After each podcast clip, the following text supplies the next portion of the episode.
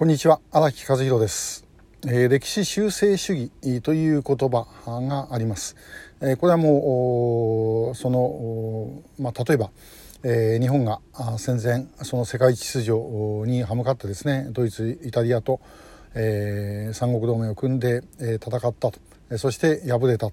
えー、というようなあのつまり誤った戦いをして、敗れたというようなことですね、まあ、そういうふうに言われてきたものを変えてはけしからんと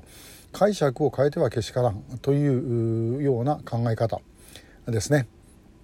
まあ、これも例えばあのヨーロッパだったらばあ例えばあのナチ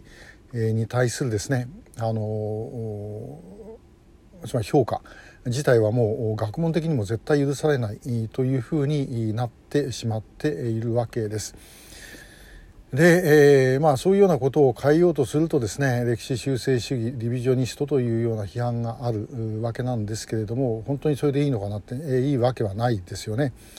歴史は変えられませんもちろんね。えー、歴史の針を前に戻してバック・トゥ・ザ・フューチャーみたいにやってですね、えー、そして日本が例えば戦争に勝つとかですねそういうことはできないわけですね。で、えー、しかし歴史に対するそれが一体どういう意味があったのかという見方は人によってもちろん千差万別でありそして、えー、それはですね常に変わってきていいはずのものだろうというふうに思います。でその意味から言うとですね安倍総理の時にやった70年談話ってあれは私は絶対に間違いだったというふうに思いますね。えー、あれ結局だから要はその欧米のそういう歴史観にあの完全に屈服してしまったと言えるのではないかと。でもちろんそれがそっち側が全て間違いだったともこれもちろん言えませんけれどもじゃああの日本は日本でやはりその戦争に至る理由も当然あったわけですし、えー、追い込まれてそこに行かざるを得なかったという部分もあるわけですしでいわんや日本は別に世界征服のために戦争をやったわけでもない基本的には自尊自衛のための戦争だったとこれはまあマッカーサーだって後で認めてるわけ、えー、ですよね。で、えー、やはりもう一回ですねそこは考え直す必要があるそうしないとですね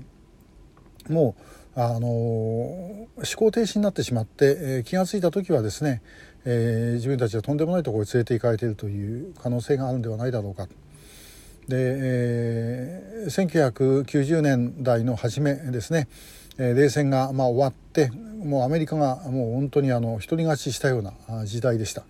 アメリカのもう一極支配というのはですねもうこれから永遠に続くんじゃないかとすら思われたような時代だったわけですがその時代というのはまた逆にアメリカの衰退への時代でもあったと。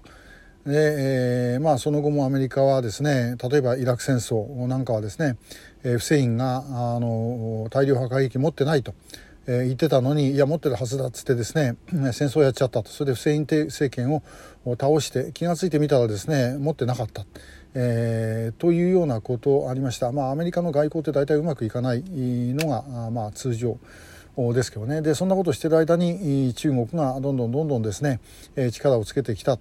その力をつけてきた裏にはアメリカの協力も当然あったわけで、まあ、要はあの世界中ですねみんな割安なわけですよね。あのアウト映画のアウトレイジみたいなもんでですね。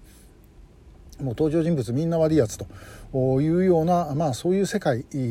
ですからその中でですね決められたあのこの歴史の見方をですね「はいそうでございますか」って言っていい楽々と従うということはおかしいのではないだろうかと思います。で、えー、それはまあ例えばけあの教科書に書くときにはですね、まあ、何かしらの そういう筋立てを作るしかないんですけどもしかしそれでもやはりあのいろんな見方はあるということはどっかの時点で、でえー、ちゃんと伝えていかなければいけないのではないだろうかと思います。で、えー、これ例えば韓国なんかもですねかなりこれで、あのおかしくなってるんですよね。えー、今あの世界中でマルクス・レーニン主義なんてですね、えー、誰も言わない、えー、信じてないでも韓国の中はチュサパと言われる人たち北朝鮮に非常に近い勢力が昔の大韓民国はあの存在価値のない国だったと、ねえー、日本が負けた後で、え、その日程の協力者が作ってきた国であって、え、あってはならなかった国だとでそれに比べると北朝鮮は、え、金日成将軍が日本帝国主義を打倒して、えー、建てた純粋な国だというようなですね